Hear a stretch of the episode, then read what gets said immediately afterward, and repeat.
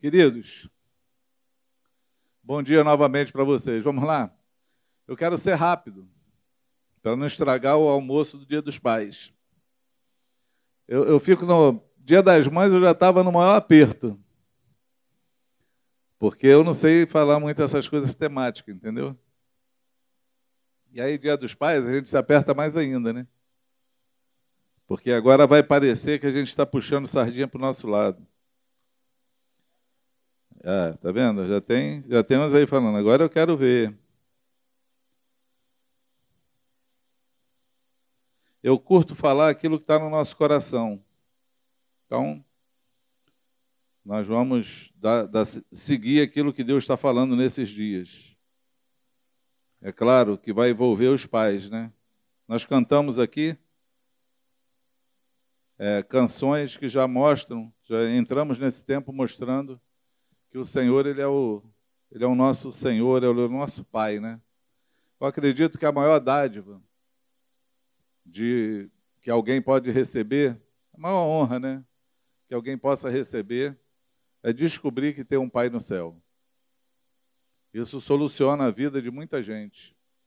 Eu acompanho meu pastor Sérgio Franco e vi os dramas de alguém que não conheceu o pai na vida dele, vi as palavras que Deus liberou na vida dele sobre paternidade, e acompanhei o dia que ele conheceu o seu pai, mas não queria mais nem botar o nome no seu documento, porque ele já tinha a certeza de que o Pai do céu tinha adotado ele e que ele tinha um pai que supria tudo na vida dele, e aquilo era só um detalhe na vida. Nós precisamos amadurecer no nosso relacionamento com Deus para poder entender os nossos relacionamentos terrenos e saber que nós não somos desfavorecidos de ninguém pelas pelas é, lutas ou pelos desacertos que nós passamos sobre a terra. Não é assim? Tem tem, tem filhos que são muito gratos a Deus pelo pai que tem. Tem pais amorosos, bondosos, mas tem filhos que não são tão gratos assim, porque não tiveram uma referência é boa de pai. Tem filhos que nem conheceram pais. E aí, quando chega numa data dessa alguém chama a gente para falar sobre o Dia dos Pais é um grande desafio. É um grande desafio porque se a gente cai na se a gente cai na, na, na armadilha de querer falar o quanto teu pai é bom, pode ser que isso não seja uma verdade para você.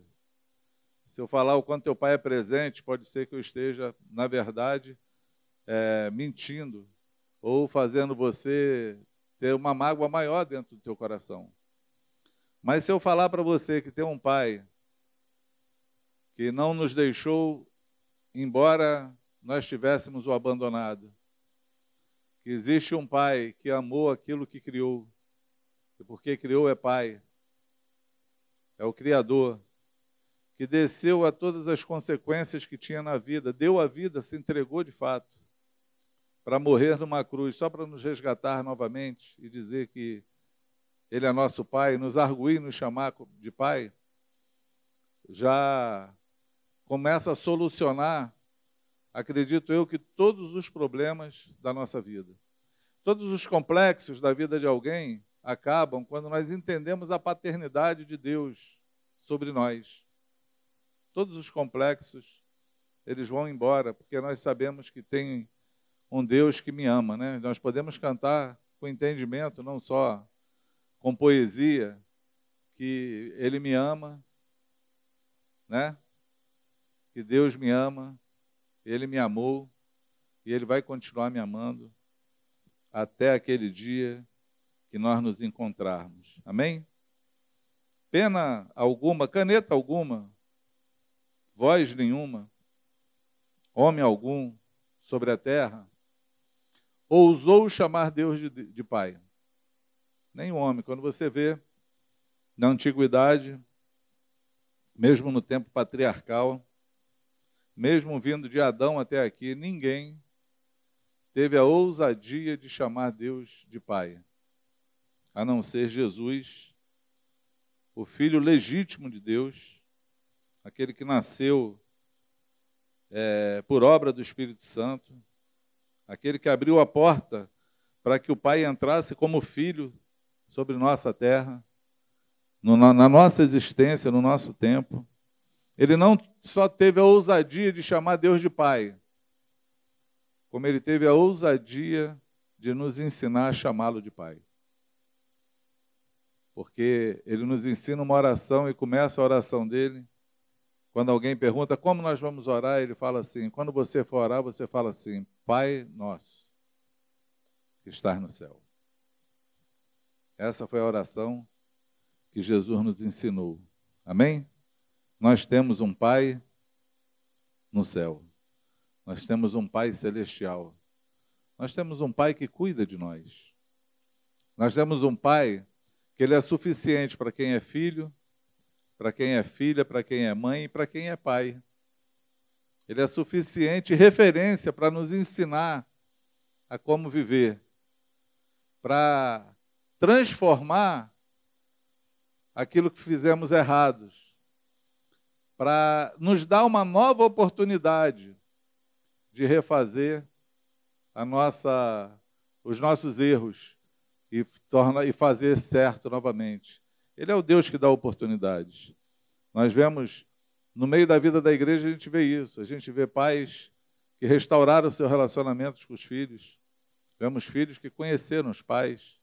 Vemos filhos que, embora não conheceram seus pais, estão totalmente supridos porque conheceram o Pai do céu.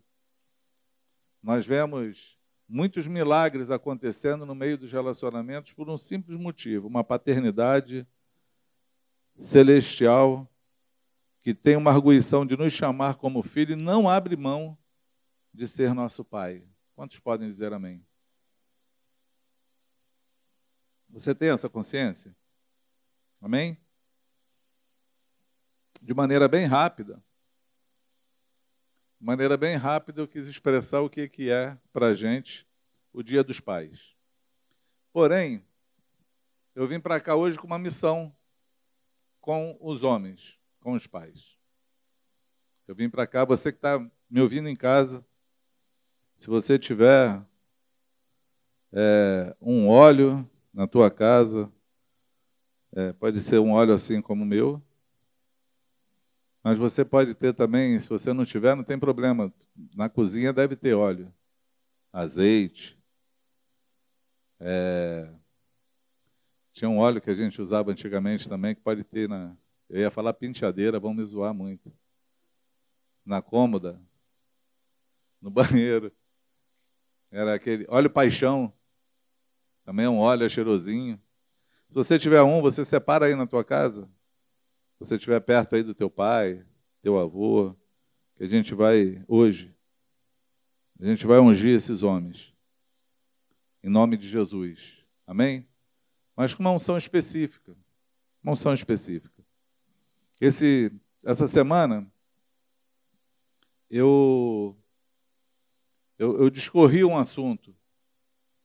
E esse assunto ficou falando comigo toda semana sobre o nosso tempo de hoje tempo para os homens, para aqueles que são pais, para aqueles que querem ser pai, para aqueles que um dia vão ser pai. E eu quero falar que você, quando eu falo de ser da, da paternidade, de você ser pai, eu quero te dizer que você não, não pode ser só um pai de um filho biológico. Você pode ser um pai espiritual na vida de alguém. Você pode ter alguém que você tenha que conduzir como filho, ensiná-lo, discipulá-lo, levá-lo à vontade de Deus, ao caminho de Deus, que não é nada diferente do que um pai deveria fazer. Porque toda a função é, de um chefe de uma casa, de alguém que assume uma paternidade, é de fazer, trazer o governo de Deus sobre a sua casa, sobre a vida dos seus filhos e preparar uma futura geração. É isso que nós temos que fazer. Nós necessitamos de fazer. Nós precisamos fazer. Porém, muitos de nós não sabemos disso. Não temos essa revelação do que, que é, de, de qual o nosso compromisso como pai. Nós nos limitamos assim àqueles compromissos é, concernente a esse mundo, né? É, de dar estudo, da alimentação, de é, suprir nas vestimentas, né? de aconselhar, mas às vezes aconselhamos segundo a nossa ótica, segundo aquilo que nós aprendemos, segundo aquilo que nós temos como construção na nossa vida, mas não segundo aquilo que Deus é, nos, nos ensina a fazer. E aí, para que isso seja exercido, nós precisamos conhecer a vontade de Deus, precisamos praticar a vontade de Deus e nós precisamos transmitir essa vontade aos nossos filhos. Isso se, não se limita a um filho biológico. Isso também fala daqueles que o Senhor colocou à tua volta para que você se torne aquele pai espiritual. Para que você represente Ele na vida de alguém, porque, na verdade, todos nós precisamos representar Jesus na vida de alguém. Amém? Necessitamos mostrar Jesus ao mundo. Precisamos ensinar pelo exemplo. Necessitamos disso. Mas pensa comigo, amados, num tempo aonde a, eu acho que um dos atributos dado a Deus são mais é, ressaltados no dia de hoje, embora a gente não, não possa ver, é que Deus é pai dos órfãos. Deus é pai dos órfãos. Por que isso? Porque existem muitos órfãos sobre a terra, porque não existem pais que possam representar Deus na vida deles. E aí, a cada dia, Deus se torna mais esse pai dos órfãos e nós precisamos encontrar com esse pai para que a nossa orfandade acabe, morra, para que possamos ser totalmente plenos no Senhor. Amém? É, tem um texto, 2 Timóteo 2, 1 e 2, eu estou lendo na RA, eu não passei para vocês, né? Vão ralar aí comigo. 2 Timóteo 2, 1 e 2, diz assim: Tu, pois, filho meu, fortifica-te na graça que está em Cristo Jesus, e o que da minha parte ouvistes, através de muitas testemunhas, isso mesmo transmite a homens fiéis e também idôneos para instruir a outros. Pensa num texto bíblico que fala profundamente sobre uma paternidade.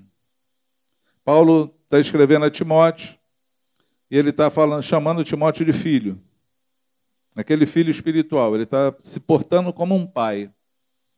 E ele fala assim: Você, meu filho, fortifica-te na graça que está em Cristo Jesus. E o que da minha parte ouvistes através de muitas testemunhas, isso mesmo, transmite a homens fiéis e também idôneos, perfeitamente adequados para instruir a outros. É isso que a paternidade faz. É isso que o pai precisa fazer. Ele precisa se sentir pai dos seus filhos biológicos ou não. Então, essa é a função de um coração paternal, né? aquele que assumiu no seu coração o sentido de ser pai. Veja bem, Paulo não teve um filho biológico, mas ele teve filhos para o reino do Senhor, ao qual ele está ensinando se fortificar na graça de Cristo e olhar para ele como exemplo, como um pai que dá exemplo. E não só daquilo que ele ouviu, mas ele também viu através de muitas testemunhas ele está falando isso mesmo. Transmite a homens fiéis, também idôneos, para instruir a outros. Isso me deixa pensar que um pai ele precisa também ser fiel e idôneo. perfeitamente adequado e ter fidelidade às coisas que aprendem. Amém? A mesma coisa, eu acho que Paulo, falando no Novo Testamento, é a mesma coisa que Moisés ouve do seu sogro, Jetro, lá em Êxodo 21. Êxodo 18, perdão, versículo 21. Ele está procurando líderes no meio dos homens e ele fala assim: procura dentre o povo homens capazes, tementes a Deus, homens de verdade, que aborreçam a avareza. Põe-nos sobre eles por chefes de mil, chefes de cem, chefes de cinquenta, chefes de dez. Eu poderia trocar o chefe por pai, né? pai de mil, pai de quinhentos, de cem, de dez, de cinquenta. Eu quase cheguei a ser pai de dez. É que eu parei no meio do caminho. Mas se a gente continua, hein, só? A gente ia lá, né? Agora a gente está indo nos netos. Estamos indo nos netinhos. É o desejo de Deus que todo homem Desculpa, amados. Para que ninguém fale assim, mas hoje não era o dia de elogiar os pais? Igual Raquel falou, né, no dia das mães. Pai, hoje não era o dia de elogiar as mães? É que é assim. Eu acho que a forma de abençoar alguém não é elogiando. A forma de abençoar alguém é falando o que ela precisa ser. É aquilo que Deus quer que ela seja para que ela possa vencer as suas limitações e se encaixar perfeitamente no desejo de Deus, na vontade de Deus, para ser um diferencial sobre a terra. Amém? Eu, eu, eu não curto esse negócio de você ficar. É muito humano isso, muito humanista, né? E a gente costuma fazer essa festa da hipocrisia nos momentos comemorativos, né? Natal é conhecido como a festa da hipocrisia, o dia que a família se reúne e não tem briga, até meia-noite. Depois da meia-noite, o pau quebra.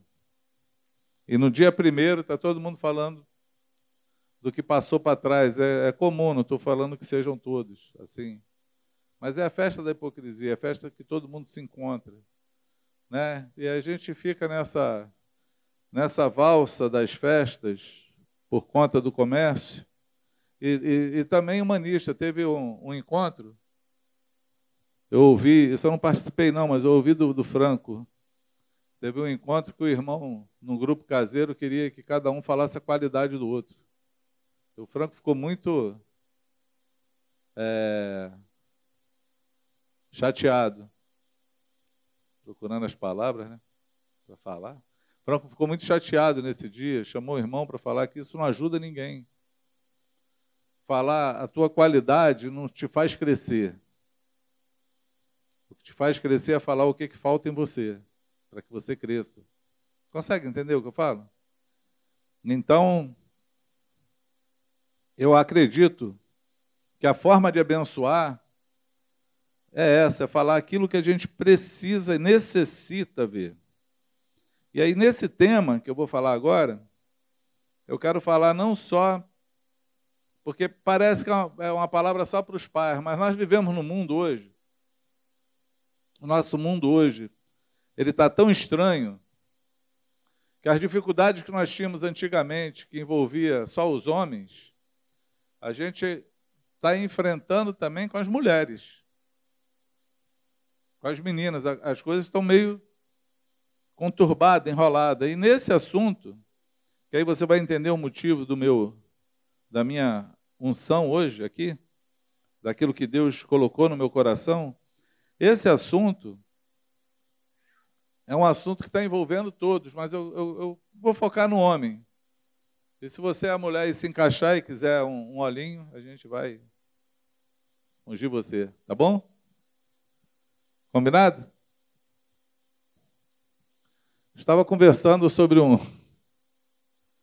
um tema essa semana com alguém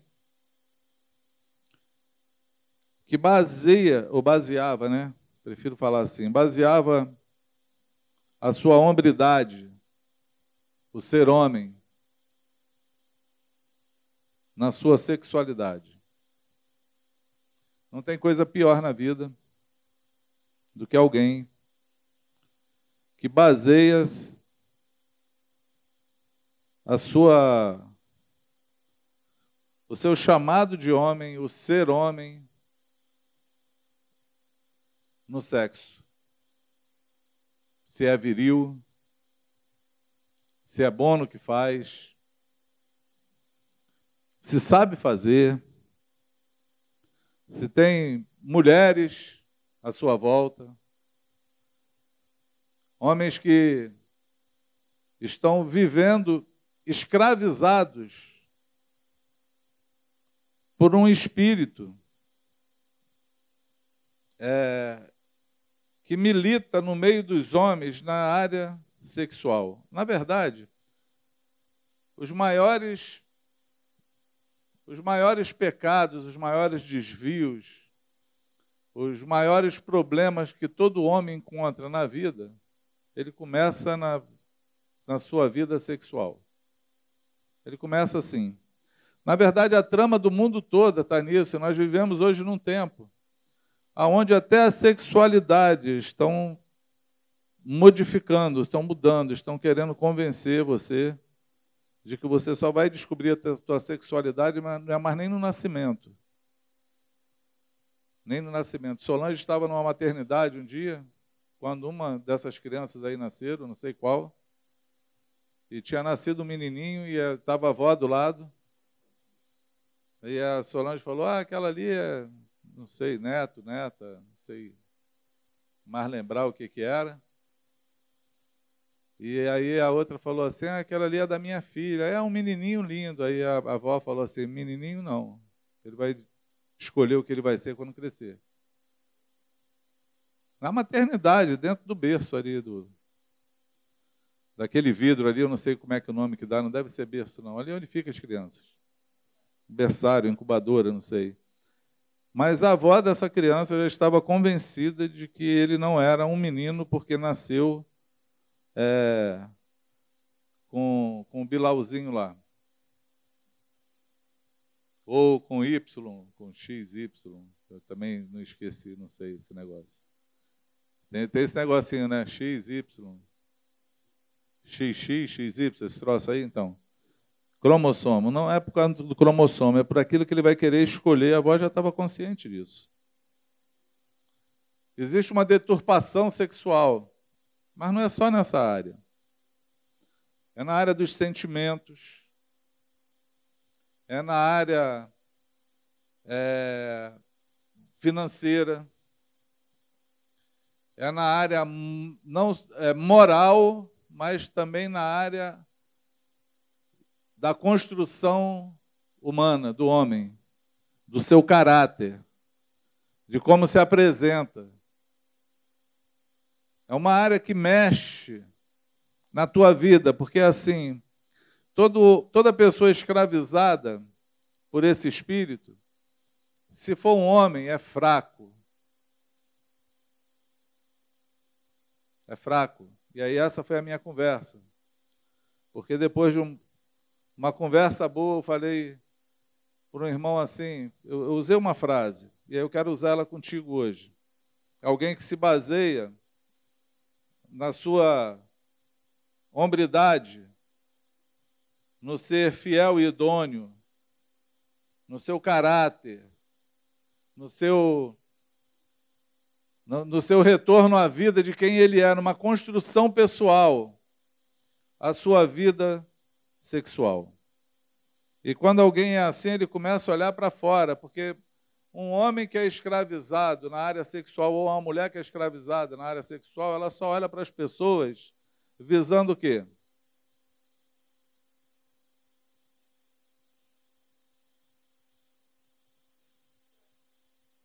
Sexo. Simples. Ela olha assim. A, a pureza de olhar para alguém como pessoa se perde. Ela olha sempre onde ela pode ter vantagem em alguma coisa. É uma pessoa que se autogratifica. E quando fala de autogratificação, existe uma autogratificação também financeira nas coisas que faz. Começa a ser infiéis nos contratos, infiéis na administração financeira, infiéis quando alguém deposita confiança nela. Essas pessoas se tornam totalmente infiéis, porque ela começou a ser deturpada numa área ruim. E aí eu pego, quero pegar um exemplo com vocês de um rei e, um, e uma rainha, um rei e sua mulher. Não, não quero falar da história deles, quero só pincelar essa história, porque é, Acabe e Jezabel são umas figuras bíblicas que exemplifica o domínio sexual na vida de um homem e na vida de uma mulher. É um grande exemplo. É alguém que nasceu e foi rei, um rei de Israel chamado Acabe, e que é conhecido por todos quando falo como um homem fraco que ele era, como um homem dominado por sua mulher, que era uma mulher que dominava. E aí o maior costume no meio cristão é você olhar é, quando tem uma mulher que manda no marido falar para ela, ah, Jezabel. Aí já se ofende logo aquele rolo quando chama alguém de Jezabel. E quando você ouve um homem fraco, você já fala que ele é um acabe. Porque a figura é essa. É uma figura fraca, de um homem fraco, com uma mulher forte. Mas o que fez eles serem assim? O que fez eles serem assim é o domínio que essa mulher tem, é, Jezabel. É uma mulher que casou com o rei, mas era uma mulher de, outro, de outros povos, que cultuava outros deuses cultuava. Era, era o, o nome do pai dela era Etibaal, ou seja, era sacerdote de Baal. E essa mulher era uma mulher que dominava pelo sexo. E esse domínio dela foi o que trouxe essa fraqueza da figura desse homem. Trouxe essa fraqueza. E teve um profeta que profetizou que ela iria morrer. Profetizou na verdade, falou do, da, do desagrado de Deus com eles. Né? 1 Reis 21, 23 a 26, está escrito assim: Também de Jezabel falou o Senhor. Está falando com o profeta Elias. Os cães devorarão Jezabel dentro dos muros de Jezreel. Quem morrer de Acabe, na cidade os cães o comerão. E quem morrer no campo, as aves do céu comerão. Ninguém houve, pois, como Acabe, que se vendeu para fazer o que era mal perante o Senhor, porque Jezabel, sua mulher, o instigava, que fez grandes abominações, seguindo os ídolos, seguindo tudo que fizeram os amoreus, os quais o Senhor lançou diante dos filhos de Israel. O profeta está denunciando o final da vida dessa mulher e o final da vida de Acabe, dizendo que eles iriam morrer e os cães iriam comer, na verdade, a carne deles, diante dos muros deles, porque esse homem foi fraco e esse homem acabou se vendendo a uma mulher ao qual instigava ele a fazer as coisas que ele fazia errados, os erros, os ídolos, as idolatrias, tudo que vinha na parte do desagrado do Senhor com esse rei, esse homem que nasceu para reinar por conta de um problema com uma mulher. O problema de Jezabel não era os deuses que ela servia. O problema de Jezabel tampouco era porque ela, ela simplesmente mandava no marido. O problema de Jezabel é porque ela era uma mulher que cativava e prendia um homem pela sua sexualidade. E era um homem vendido, fraco por conta disso. Eu, eu, faço, eu, eu fiz uma pergunta e eu faço essa pergunta. Existe um homem dentro da tua casa? Porque um homem, ele, ele tem os atributos de homem que Deus criou ele para ser. Um homem ele é guardador, protetor, ele ele busca o caráter do Senhor, ele desenvolve esse caráter nos outros, ele assume responsabilidades. Ele não divide essas responsabilidades, ele busca fazer a vontade de Deus, como nós lemos no primeiro capítulo, no primeiro capítulo que lemos aqui de Paulo falando, e tu, filho meu, fortifica-te na graça do Senhor e aquilo que tu viu e ouviu de mim, tu confia a homens que sejam fiéis e também idôneos, homens fiéis e perfeitamente adequados, para que transmitam a outros. Existe esse tipo de homem dentro da tua casa, você que é pai hoje, não pai de filhos, mas pai espiritual de alguém, ou necessita ser, você é esse homem que Deus fala, que Deus vê, que Deus imagina que seja, ou que Deus projetou para que você seja, você é esse homem, ou, ou falta um homem dentro de casa. Por quê? Porque às vezes a falta desse homem vem por conta dessa escravidão levada pela área sexual da vida, ao qual se prende a isso, se vende a isso, idolatra isso, cultua isso. É um culto. É um culto, a sexualidade é um culto.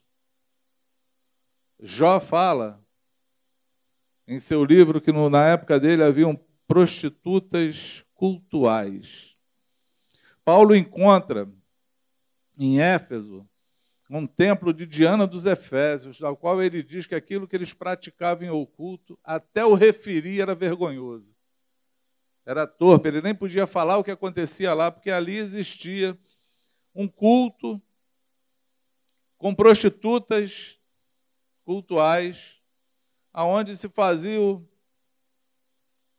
um, uma orgia e aquele era o culto a essa deusa. E aí você, quando está vendo uma cena pornográfica ou vivendo uma vida desregrada sexualmente, você está não só idolatrando esse espírito Jezabel, como você também está entregando a tua oferta. E eu falo de um espírito porque você vê que em toda a Bíblia você encontra falar de Jezabel. Você vai ler no Novo Testamento, você encontra lá falar de Jezabel. Você vai ler em Apocalipse, Deus está falando para uma igreja: Eu tenho, porém, contra você que você se rendeu, entregou o domínio a essa mulher, Jezabel. Ele está falando lá em Apocalipse. E aí, logo, ele não está falando dessa personagem chamada Jezabel, ele está falando sobre o espírito que estava sobre essa mulher chamada Jezabel. Elias profetizou, foi o texto que eu li com vocês. Eliseu viu a conclusão da profecia de Elias. Eliseu viu, vou ler contigo rapidamente, 2 Reis, capítulo 9, de 1 a 10. Diz assim: Então o profeta Eliseu chamou um dos discípulos do profeta e lhes disse: Cinge os lombos, leva contigo esse vaso de azeite, vai até Remote Gileade. Em lá chegando, vê onde está Jeú, filho de Josafá, filho de Ninze, entra e faz-o levantar-se no meio dos seus irmãos, leva-o à câmara interior, toma o vaso de azeite, derrama-lhe sobre a cabeça e diz: Assim diz o Senhor: Ungiste rei sobre Israel. Então abre a porta, foge e não te detenhas. Foi, pois, o moço, o jovem profeta Remote Gileate, entrando ele, Eis que os capitães dos exércitos estavam assentados e ele disse: Capitão, tem uma mensagem é, para te dizer. Perguntou-lhe Jeú. A qual de todos nós? Respondeu ele: A ti, capitão. Então se levantou Jeú, entrou na casa, o jovem derramou-lhe azeite sobre a cabeça e lhe disse: Assim diz o Senhor, Deus de Israel: Ungiste rei sobre o povo do Senhor, sobre Israel. Ferirás a casa de Acabe, teu senhor, para que eu vingue da mão de Jezabel o sangue dos meus servos, os profetas, e o sangue de todos os servos do Senhor. Toda a casa de Acabe perecerá. Exterminarei de Acabe todo, todos do sexo masculino, quer escravos, quer livres em Israel, porque farei a casa de Acabe como a casa de Jeroboão, filho de Nebade, e como a casa de Baasã, filho de Aias aos cães devorarão Jezabel no campo de Jezreel, não haverá quem a enterre. Dito isso, abriu a porta e meteu o pé. Ungiu, falou e correu. Deus usou, através do outro profeta, do discípulo de, de Elias, Eliseu, para que ele ungisse um rei chamado Jeú, e para que ele fosse e vingasse o sangue derramado, as obras de Jezabel e de Acabe na casa deles, e cumprisse a palavra dele, que ele ia exterminar aquela família, ia exterminar o nome daqueles homens sobre a terra, iria, matá-los de fato, para que tudo isso fosse vingado. Eu acredito hoje que o maior presente que nós podemos dar para todos os homens que estão aqui hoje é uma unção libertadora. É uma unção não só para te libertar, é uma unção para que você seja um libertador.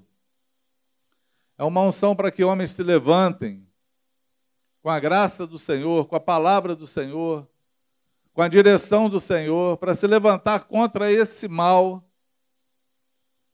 que acomete hoje na vida das famílias, dos homens, das mulheres, para colocar por terra todos esses espíritos, porque o Senhor Jesus nos deu autoridade para pisar serpentes e escorpiões, nos deu autoridade para expulsar demônios, nos deu autoridade para proclamar libertação aonde quer que cheguemos. O Senhor nos deu essa prerrogativa, Ele nos chamou para isso, para sermos homens de verdade e andarmos como chefes, como pais, para ser libertador, mas para isso precisamos ser livres também. E aí a nossa, a minha ousadia hoje, mas é uma grande ousadia, em chamar você para ungir você que está aqui hoje, é para que você não só seja livre, mas que você seja um libertador. Você pode dizer amém? Porque esse espírito, esse espírito necessita que você tenha a direção, a graça, o favor de Deus para se mover para destruí-lo. Porque Vou ler para vocês como foi que essa mulher morreu, Jezabel, e mostrar para vocês qual é o perigo dessa, dessa trama espiritual que acontece durante tantos anos, durante tanto tempo, durante tudo que envolve a humanidade até hoje, como esse espírito demoníaco vem através dos tempos, destruindo, vitimando pessoas, eu falava com, com, com, com um rapaz que eu tinha conversado sobre isso, eu fiz uma pergunta para ele, falei, olha, dos, dos anos 60 para cá, ah, o mundo se transformou pelo sexo livre. Até os anos 60, chegar a velha guarda, a, a, a jovem guarda, velha guarda somos nós. A jovem guarda Existia um tabu sexual, existia uma dificuldade, era, mulheres que não tinham virgindade eram discriminadas, eram quase que execradas da sociedade, mães solteiras estavam fadadas a serem discriminadas o resto da vida. Mas a partir dos anos 60 começou a se implantar no mundo o sexo livre, o sexo sem compromisso, o sexo sem casamento, e hoje, nos nossos dias de hoje, nós contamos, procuramos a contar nos dedos para achar uma virgem sobre a terra. Porque se relacionar sexualmente fora do casamento já não é nenhum nenhum escândalo para ninguém. Já não é nenhum escândalo para ninguém. Os únicos que ainda levantam a bandeira do Senhor, que ainda primam pela vontade de Deus, que ainda buscam viver uma vida honestamente, mantendo os padrões familiares, é a igreja do Senhor, é aqueles que têm relacionamento com Deus. Porque fora isso, a coisa é muito banalizada. E aí a pergunta que fica na arguição é por que, que a indústria pornográfica, as casas de prostituição, por que, que essas coisas não vão à falência? Porque já não tem necessidade delas. Não tem mais dificuldade para isso, então logo não teria motivo delas existirem. Por que, que existe?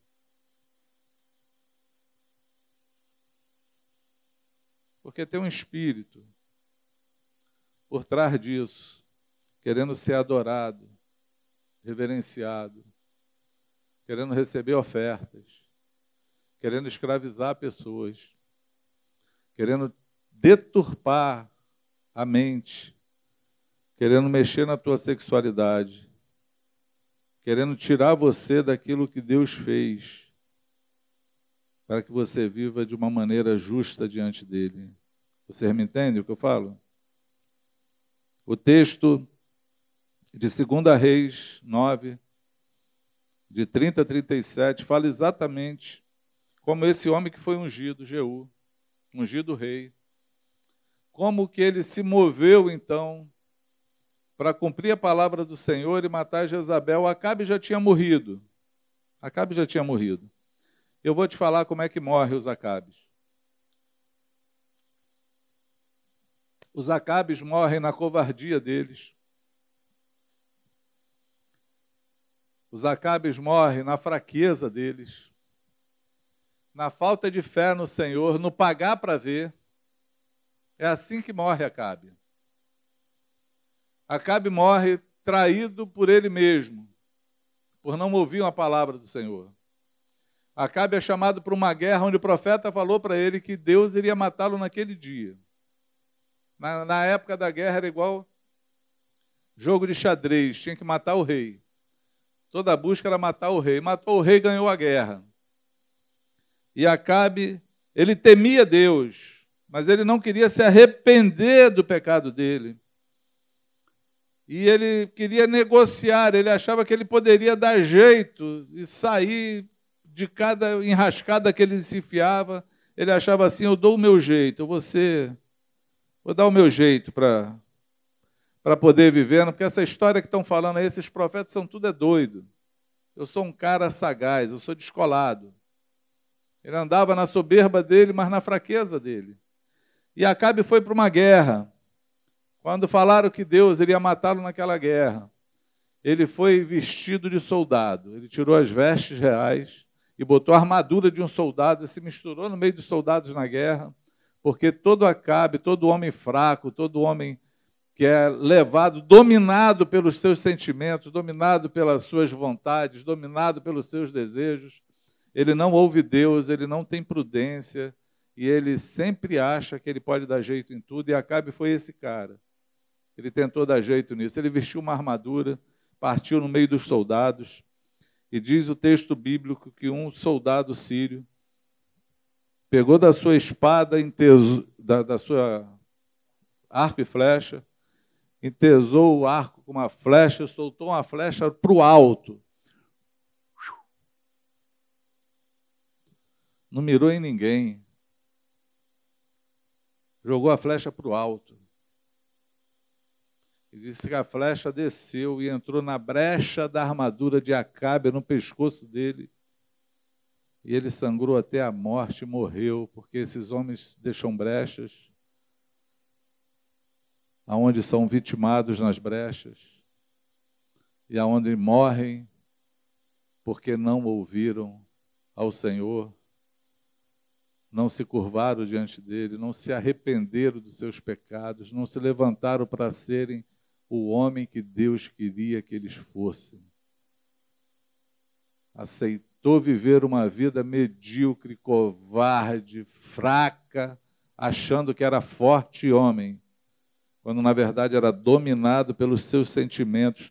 Todo aquele que é dominado pelos seus sentimentos, pelos seus pecados, não se engane, é um homem fraco, muito fraco, ao qual não tem honra. ao qual as pessoas olham. Eu fiz essa pergunta nessa conversa. Eu falei assim: você tem uma filha, a pessoa que eu conversava tem uma filha. Eu falei: Você daria sua filha para casar com um homem como você? Esse é o homem que você imagina para ser esposo de uma filha tua? Porque Jesus, quando falou da ceia, ensinou sobre a ceia, Paulo viu uma coisa diferente de todos. Jesus não deixou assim, olha, para participar da ceia tem que ser discípulo, tem que ser abnegado, tem que fazer, tem que acontecer. Como Jesus não deixou, Paulo então interpretou a seguinte forma: examine-se o homem a si mesmo. Esse é o crivo. Examine-se o homem a si mesmo. Porque que aquele que come e bebe indignamente, come para sua própria destruição. Esse era um homem chamado Acabe. Não examinava a si mesmo e vivia para sua própria destruição, e ela chegou sobre a vida dele. Você me entende? Quem está me entendendo? Amém? Segunda Reis 3, de 30 a 37. Tendo Jeú chegado a Jezreel, Jezabel soube. Então se pintou em volta dos olhos, enfeitou a cabeça e olhou pela janela. Ao entrar Jeú pelo portão do palácio, disse ela: Teve paz, Zinri, que matou o seu senhor? Levantou ele o rosto para a janela e disse: Quem é comigo? Quem? E dois ou três eunucos olharam para ele. Então disse ele: Lançai-a daí abaixo. Lançaram-na abaixo e foram salpicados com sangue a parede e os cavalos, e Jeú os atropelou. Entrando ele, havendo comido e bebido, disse: Olhai por aquela maldita e sepultai-a, porque é, é filha de rei. Foram para o sepultar, porém não acharam dela senão a caveira, os pés e as palmas das mãos. Então voltaram e lhe fizeram saber, e ele disse: Esta é a palavra do Senhor que falou por intermédio de Elias, o tesbita, seu servo, dizendo: No campo de Jezrael, os cães comerão a carne de Jezabel, o cadáver de Jezabel será como esterco para o campo da herdade de Jezreel, de maneira que já não dirão: Esta é Jezabel. Foi nesse dia que Jezabel foi exterminada. E a estratégia de Jeú foi não encontrar com ela, porque esse espírito, para que a gente ouça e tema, ele é tão cativante, ele é tão.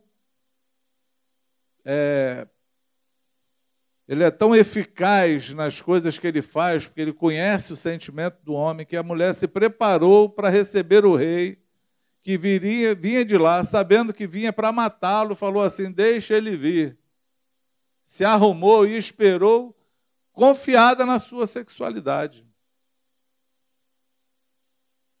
Porém, aquele que é guiado pelo Espírito Santo, aquele que tem a unção do Senhor, não quer nenhum contato com esse tipo de espírito. Foi isso que Jeú fez. Ele não quis nem ver. Ele não quis nem dar papo. Ele nem entrou na história que Eva entrou lá quando a serpente fez arguição lá. Ela, ah, como é que tu está se sentindo aí de ter matado o teu Senhor? Ele nem quis dar papo, ele só olhou para cima e falou assim: Quem é por mim? Haviam lá dois ou três eunucos que não estavam escravizados por isso, porque eram eunucos, e de propósito eram eunucos, porque não estavam presos por essa trama sexual e precipitaram, joga ela daí de cima, e jogaram ela e mataram ela. É assim que todo homem tem que se portar. Para fugir das armadilhas, tem que olhar para cima. Há alguém por mim. Tem que olhar para o alto. Existe um poder do alto para me livrar. tem que buscar não se misturar, não se envolver, não se deixar enredar, para cultuar um espírito que enfia as garras de você e te prende, mas você pode ser livre no nome de Jesus na hora que você se levantar contra ele. Porque a palavra diz que a unção ela quebra o jugo e despedaça todo o peso dos ombros. Amém? Esse é o meu presente para o Dia dos Pais. Esse é o meu desejo no dia de hoje. É tornar você um libertador e te chamar para ser livre. Amém?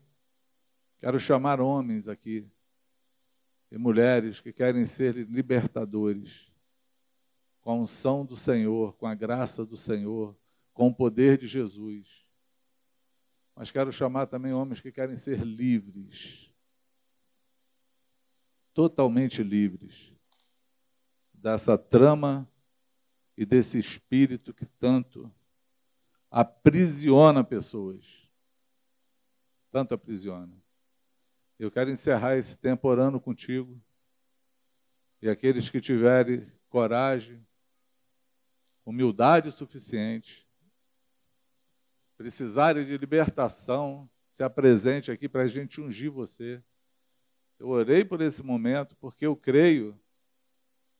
Talvez você não creia em coisas espirituais. Talvez você não creia em, em atos proféticos. Talvez a tua fé não te leve a isso. Mas eu quero te falar que Deus honra aqueles que se movem por fé. Eu quero te dizer que o Senhor se move no meio da profecia. Eu quero te falar que o que tornava pessoas reis ou não era uma unção, um óleo derramado sobre ele. Não era um documento, um papel escrito, era algo espiritual. E hoje eu estou aqui falando da parte de Deus, trazendo coisas que são espirituais e aquilo que o Senhor colocou no meu coração foi: leva o teu óleo. Tu vai hoje como aquele profeta, aquele moço do profeta, e unge reis, unge servos que vão se levantar para libertar pessoas, para botar esse espírito de Jezabel por terra. Unge pessoas hoje para serem livres, libertos daquilo que cativa eles, porque a unção ela quebra o jugo e ela despedaça todo o peso dos ombros. E é essa unção que vai tocar em você hoje, ela vai te deixar hoje totalmente livre, ela vai colocar esse espírito debaixo dos teus pés.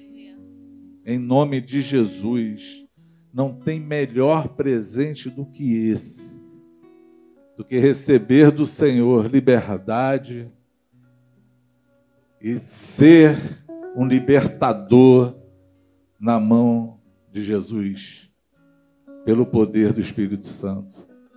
Amém? Você pode vir para cá, não tenha vergonha, nós estamos em família. Você que está em casa, que eu falei para você pegar um óleo um azeite, se você não tiver um óleo. Um óleo de cozinha pode ser, você ora por esse óleo agora que eu vou orar.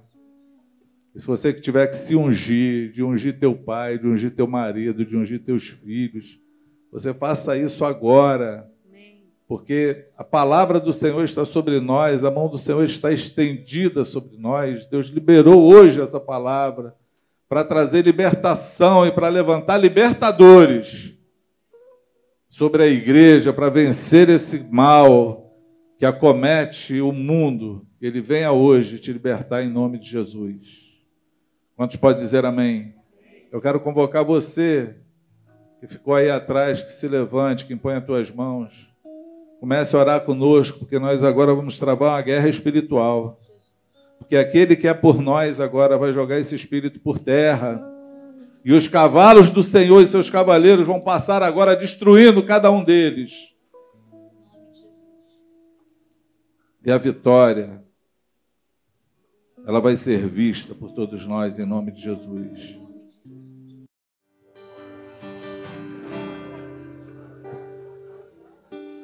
Nós denunciamos esse espírito. E nós ordenamos agora a queda dele.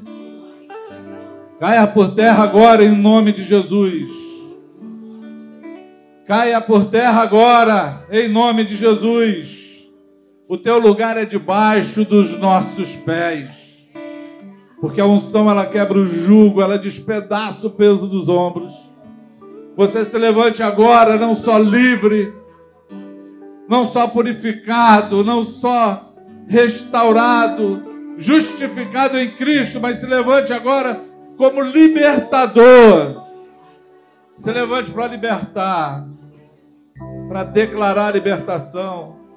Que a unção que está sobre você agora, ela permaneça e vá contigo, quebrando o jugo, quebrando o jugo, quebrando o jugo e despedaçando todo o peso dos ombros, quebrando o jugo, despedaçando o peso dos ombros. Seja assim em nome de Jesus. Caiam por terra os inimigos do Senhor. Se levante agora um povo, uma igreja, Senhor, restaurada, livre, santa, irrepreensível, Senhor. Levanta homens de verdade, meu Pai, em nome de Jesus, Senhor, homens tementes, Senhor, fiéis, idôneos, Senhor, para cumprirem com o teu chamado, com a tua vontade. Meu Pai, em nome de Jesus. Ah, Senhor, bato em retirada agora. Seja destruído, destruído foi o inimigo. Destruído foi o inimigo. Eu quero te louvar. Eu quero te agradecer, meu Pai, porque tu és tremendo, tu preparou hoje um presente para nós e nós recebemos hoje com gratidão, com alegria no coração, Senhor, porque saímos daqui hoje, Senhor, não da maneira que entramos. Saímos daqui hoje, Senhor, para vencer, para vencer, para vencer, para vencer em nome do Senhor Jesus. Aleluia! Glória a Jesus! Glória ao Senhor!